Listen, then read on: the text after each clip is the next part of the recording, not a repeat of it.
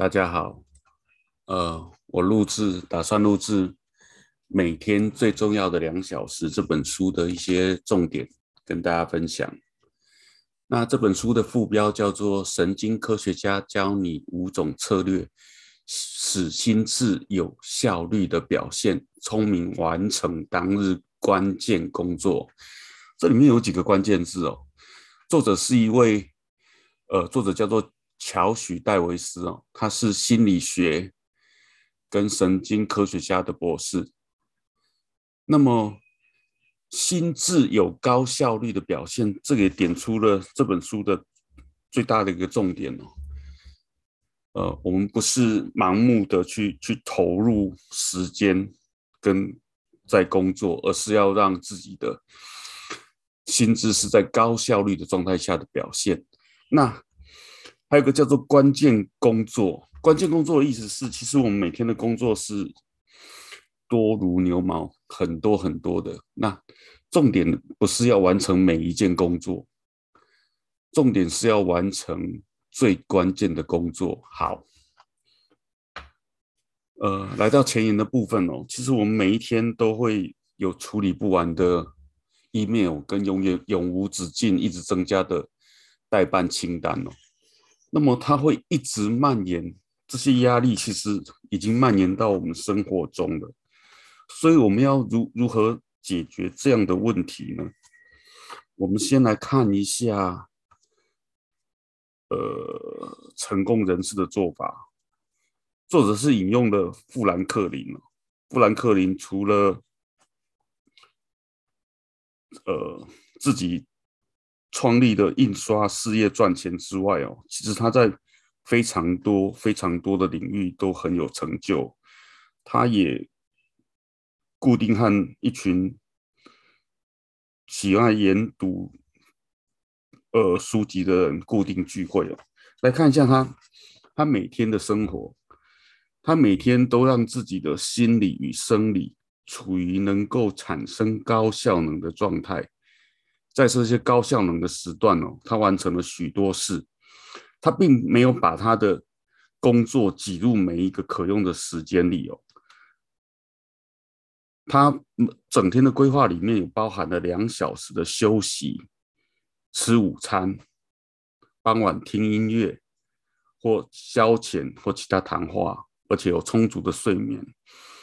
或许就是因为他把消遣、学习、创作、娱乐、保健。家庭和社交都规划在日常行程上了，所以才能在工作上也如此成功吧？那我们会陷入的一个迷失会是这样哦，这是富兰克林成功了，那我我们为什么会觉得很挫折跟挫败？呃，作者提出一个我觉得很很重要的观点哦，我们常把自己当做是电脑，怎么说？我们会认为自己只要工作。增加工作时间，或者是在工作时间内挤入更多工作，我们都有办法完成哦。事实上，人是一个生物，它会随着自己的生理状态，或者是说能量状态，会有不一样的的的的认知状态，或是产出状态哦。其实这点如果套在运动选手是蛮容易理解的哦，也就是说，呃，假设为运动选手。他要参加马拉松，大家可以理解到他的体能状态、前一天的睡眠状态，甚至他的饮食，都会影响他的表现了。但是我们常常忽略掉，其实我们就算是呃知识工作者，我们会以为我们的认知能力是是无限的，其实不对哦，他也会有固定的能量状态。生理也会影响我们的心理的状态，加跟我们的认知记忆等等。那作者是，他是从这样立论的，常年的神经科学和心理研究，以及与高效率且快乐人的共事经验中，呃，找到了拥拥有高生产力的方法。那他希望的是能能，他有五个策略提供给大家，创造适当的状态和条件哦，然后产生每天有高效率的两个小时，完成真正重要的事，并且让自己的生活是均衡的。那我们先快速看一下，是哪五个哪五个策略？一个策略叫做辨识每个决定点，也就是我们其实是，呃，大家如果有有感觉，平常在生工作或是生活上，其实是很容易一件事做完就接着自动的往下一件做了。但这有什么问题呢？我们常常忽略了重要的事，而是习惯性的，比如说你在回 email 就一封一封一直回下去。呃，甚至会忘了下午有个重要的会议要跟老板老板报告，所以要要腾一点时间特别做准备哦。所以第一个就是需要在每一个事情完成或是被打断的时候，你要辨识出这是一个重要的决定点，并且安排下一个该做的重要事情哦。第二个策略是管理心智能量，心智能量。这里作者的立论是在讲我们的自我控制能力或是认知能力，其实会会会消耗的。也就是如果你做了一些事情，它是会消耗的，而且如果有情绪产生的时候，也会影响我们的心智能量哦。好，第三个作者提出的是停止对抗分心哦，因为分心是呃人的大脑本来。为了生存，它就会有习惯性的分心，才能呃注意到所有环境中的变动。那这这里作者等会会细讲他怎么建议我们停止对抗分心哦。第四个就是妥善利用身心的关联性，也就是身体跟心理是互相影响的。这里作者往下的论述会讲到运动啊、饮食的影响。那第五点是。打造对自己有益的工作环境哦，怎么说呢？呃，其实声音、光线，还有工作环境的整洁与否，都会影响我们的工作效率哦。好，那我们进入第一点细讲。策略一，在日常事务中辨识每个决定点哦。那我们常常是在自动模式中一件接着一件继续往下做，那什么时候会出现决定点呢？也就是决定自己往下要做什么的决定点呢？会有两个时间哦，一个是当你完成一件工作，或者是被被打断、被迫打断的时候，都都会出现决定点哦。那决定点出现，其实会有一些感受，因为需要决决策。会有不舒服跟不安的感觉。那么，那么如果时间我们的手上事情太多哦，然后我们在决定点停留太久，会产生焦虑与内疚。那么，我们我们会有个倾向，就是快速的略过这个决策点，随便抓一件事情来做就好了。但是这边会出现一个盲点哦，要要我们要做的并不是随便一件事。而是最重要的事哦。这里稍微呃引用一下《与成功有约》的作者史蒂芬·科维的提到的四个象限。他把时间的管理分为呃两个轴，纵轴为重要跟不重要，横轴为紧急跟不紧急哦。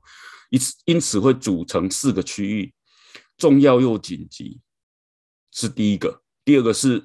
重要却不紧急，第三个是不重要又不紧急，第四个是不重要但紧急。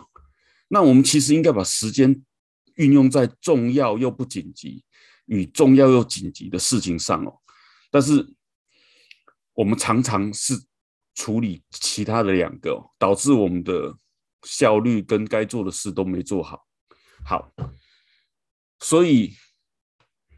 这这个策略的诀窍就是珍惜每个决定点哦，也就是当决定点出现的时候，往后退一步，想清楚，花个几分钟想清楚，往下什么事才是最重要的。那么还有个办法可以协助自己，也是事先计划好。比如说，我计划好，我如果我在做这件事被打断的时候，我就要怎么做，也就是让自己以更提早决策了，往下一个动作是什么。还有一个，还有一个状况会发生哦，比如说灵感突然来了，我要怎么做？比如书中举个例子，就是一位父亲跟家里跟两个小孩一起用餐，用得很愉快的时候，突然脑袋里有一些灵灵感。他想说：“哎，我该怎么办呢？我是要专心的陪小孩，还是去去处理灵感呢？”他做了一个决策哦，他跟小孩讲：“呃，请给我三十分钟，我然后三十分钟后叫我。”然后他在这个时间点三十分钟内就把他的灵感摘要式的写下一些重点，然后同时小孩三十分钟叫好，他又回去了自己对他生活最重要的陪伴小孩哦。所以这也是我们可以采取的一个策略。那作者一再提醒我们，别急着做下一件事哦。当决定点发生的时候，要有意识地告诉自己，现在是一个决定点，我要好好的决定下一个动作我要做什么。好，来到策略二哦，管理你的心智能量，善用好情绪与坏情绪哦。这边其实是两个关键呐，一个是心智能量以及情绪。心智能量，作者的论述是每件事情都会消耗我们的心智能量。情绪，所有的事情都可能引发情绪，使得接下来任务变得相对困难或是容易哦。好哦，心智能量的消耗。大家应该都有一些体验嘛。当你需要一些自制力或者是决策的时候，都会消耗心智哦。所以有很多名人，其实他们穿的衣服都是固定的哦，目的就是为了降低他需要决策耗的的的耗损哦。再来，情绪哦，要理解到。代办的事物会引发我们什么情绪？怎么说呢？情绪其实其实对我们的影响是很大的，也就是当当我们的情绪处于生气、悲伤、愤怒、焦虑。或是正面的情绪都会都会影响我们往下怎么运作。那这里我就不细讲了。也就是大家要要注意的是，来到决定点的时候，也要注意一下自己的情绪，甚至可以主动影响，让自己产生比较好的情绪往往下运作。好，那么如你如何管理心智能量呢？作者的建议会是这样哦，呃，休息的时候就好好的休息，不要的不要去看一些新闻网网站，其实会导致我们呃心理的冲突，影响情绪跟消耗能量的。他有个具具体的建议是，怎样避免心智疲劳啊？就是早上一早上完成重要的事，二。看看你当日有哪些待办事项，区分为重要决定、创意或其他杂项。三，试试看只用下午一个小时阅读和回复电子邮件。四，在非常重要或忙碌的工作的前一天，就先做出一些预先的决定。还有另外三点可以补充我们的心智能量哦。缓慢的进行几次深呼吸是第一点。第二。设法让自己开怀大笑。第三，小睡十分钟。往下还有两个建议啦，策略性的不称职，也就是呃忽略一些不重要的事，可以让自己的表现更好。还有懂得在任何时候，懂得懂得在何时说不哦。好，来到策略三。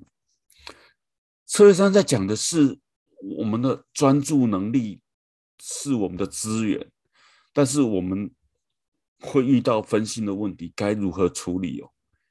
那先讲到为什么我我们会分心哦？其实我们大脑就习惯的，他会去想要认知。整个旁边的周遭的环境，以便让我们能应对嘛，所以它本来先天的设计就是容易分心的。那么保持专注力的两项技巧，一个是移除分心的事物哦，第二个比较诡吊诡的是让心思就漫游哦。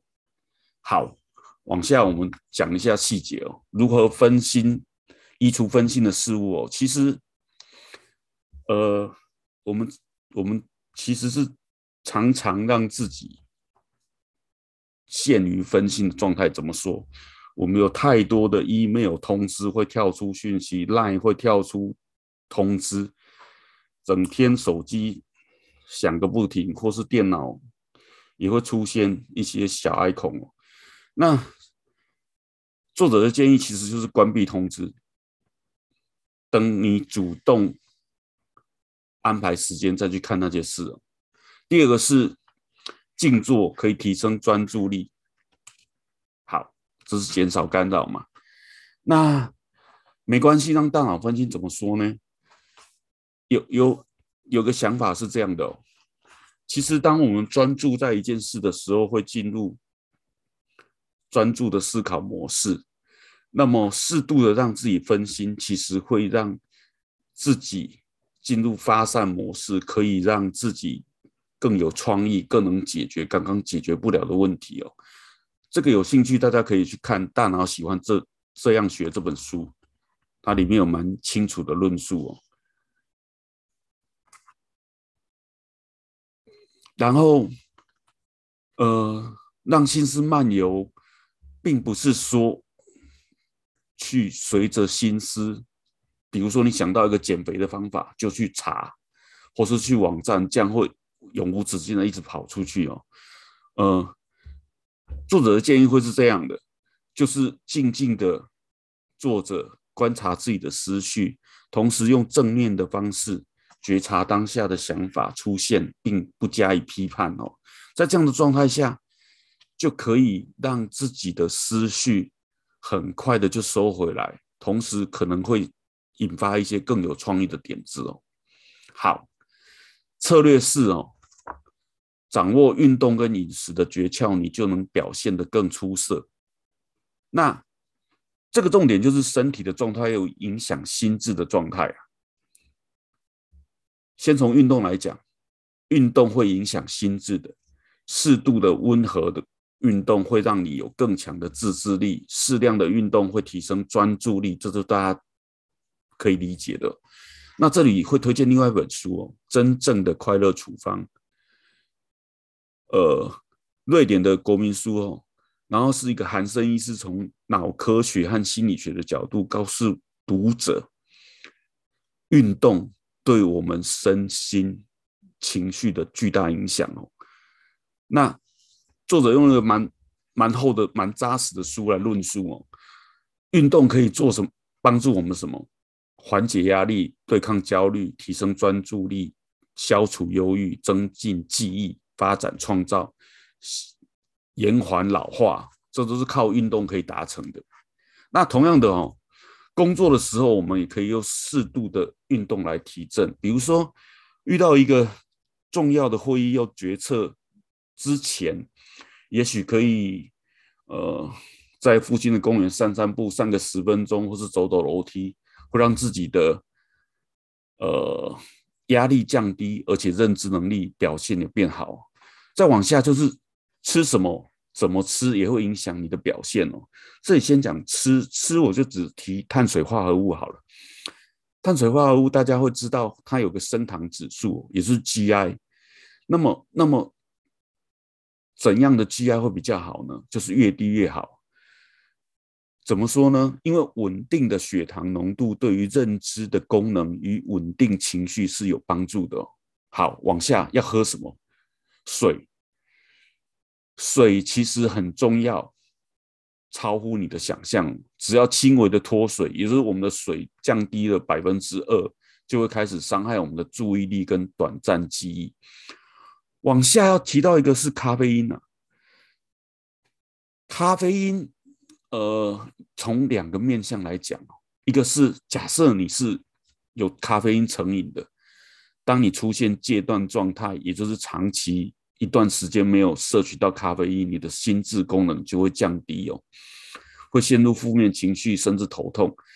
那成瘾的这个。议题我们先先放一边好了，这个议题比较大。我们先回到一个状态，就是假设你是未成瘾的，那么咖啡因有没有帮助？呃，有的哦，只要有一百五十克的咖啡因，就能让你兴奋、减轻疲劳、提高注意力。那么如但是如果到四百五十毫克的咖啡因，就会增加焦虑、伤害记忆力。那么那么咖啡因的量一百五十毫克是多少？是多少咖啡呢？我查了一下哦，两百五十 CC 的咖啡大概就有一百毫克的咖啡因，大家可以换算一下。那么咖啡因有没有对我们的帮助？只要三十分钟就知道了。如果没有效，就不要再喝更多咖啡了，那只会让你更焦虑或伤害你的记忆力哦。那么如果咖啡因无效哦，喝再多也无济于事哦，小睡片刻更好。这里。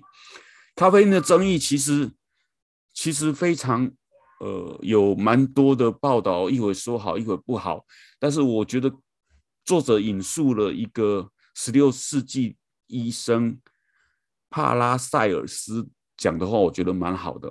他是这么说的：所有的东西都是毒物，没有东西是无毒的，唯有适量的、适当的剂量能使一项东西变成不是毒物。所以超剂量就决定了毒性，只要摄取超过适当，就会产生负面了。所以咖啡因这边大家可以自己斟酌看看。那其实哈，我们可以管理自己的感觉，因为我们以前吃什么只会考虑好不好吃、健不健康啊。运动的时候也会只会考虑到，呃，这对健康有帮助的。我们可以多增加一个概念，就是我希望。大脑在我的这样的饮食跟运动后几个小时处于什么样的状态呢？是昏昏沉沉难以专注，还是清精力充沛、思虑清晰呢？我们其实有自己的感受，可以好好的管理自己该吃什么，该做什么。好，车里五在讲到的是噪音、光线、杂物啊。对我们的影响，还有如何动手打造有益的工作环境哦。噪音，第一个，呃，开放式的办公室其实是令人无法专心的。环境中各种打断我们的声音是非常干扰的。其中最严重的是断断续续的谈话声哦，是专心工作的头号劲敌。那有人说，那那白噪音呢？白噪音就是。持续的那种类似嗡嗡嗡嗡声，会不会比较好？其实它还是会干扰工作的。但是这里有有个吊诡的东西又出现了，就是中度程度的噪音会对提升创意有有有帮助哦。怎么说呢？因为因为当噪音出现的时候，会影响你的思考，导致你的思考。看一下书哦。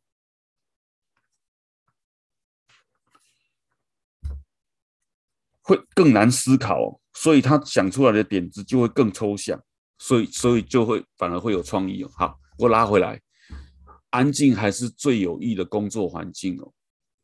呃，蛮多人喜欢在咖啡厅工作的，其其实它是会那些噪音会影响效率的。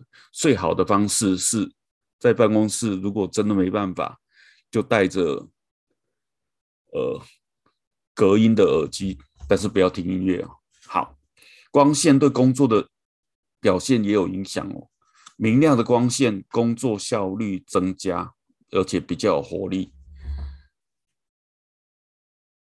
特别是加入蓝蓝光的白光哦，啊，其实它就是晴朗蓝天的光线。那昏暗的光线会有什么影响呢？呃，会有助于催生创意哦。再来是杂物这个议题哦，桌边如果囤积杂物，会影响你的专注力。那还有一些伙伴可能会贴一些便利贴、待办事项贴着，其实贴的蛮多的东西，它会不知不觉中对自己产生一些压力。所以最好是收拾好桌面，干净整洁。还有一个最重要的是，久坐不动哦，容易让你活力降低，情绪变差。好哦，那以上大略的介绍了作者的五个策略了。那邀请伙伴还是有机会的话看这本书，我觉得，呃，我看了书之后最重要的影响会是第一个，也就也就是说。我会非常注意我的决定点出现了，我往下要做的事情是什么？这对我的生活跟工作已经发生了一些影响哦。所以，如果大伙伴要做的话，第一点是最重要的。然后我再补充一下，番茄钟工作法刚好跟作者的这几个策略有有蛮多相关性的。呃，番茄钟工作法我大概描述一下，也就是二十五分钟工作，五分钟休息。好，这是基本的方式。然后会有几个提醒哦，一个是别急着开始计时，先计划好，做好计划。也就是第一个要策略性的选择我要做什么才开始做。然后番茄钟是不可分割、不可暂停的，也就是说。二十五分钟就是专心的工作，五分钟就是专心的休息。那么这同时也运用掉了我们的专注力其实是有限的。然后休息的时候我会怎么做？我会起来走一走，或者是正念步行啊，或是正念喝水啊，或是呃走动走动，让自己放松。这个时候其实在往回来工作的时候效率还会持续，而且会更好。好，今天就跟大家分享到这里，谢谢。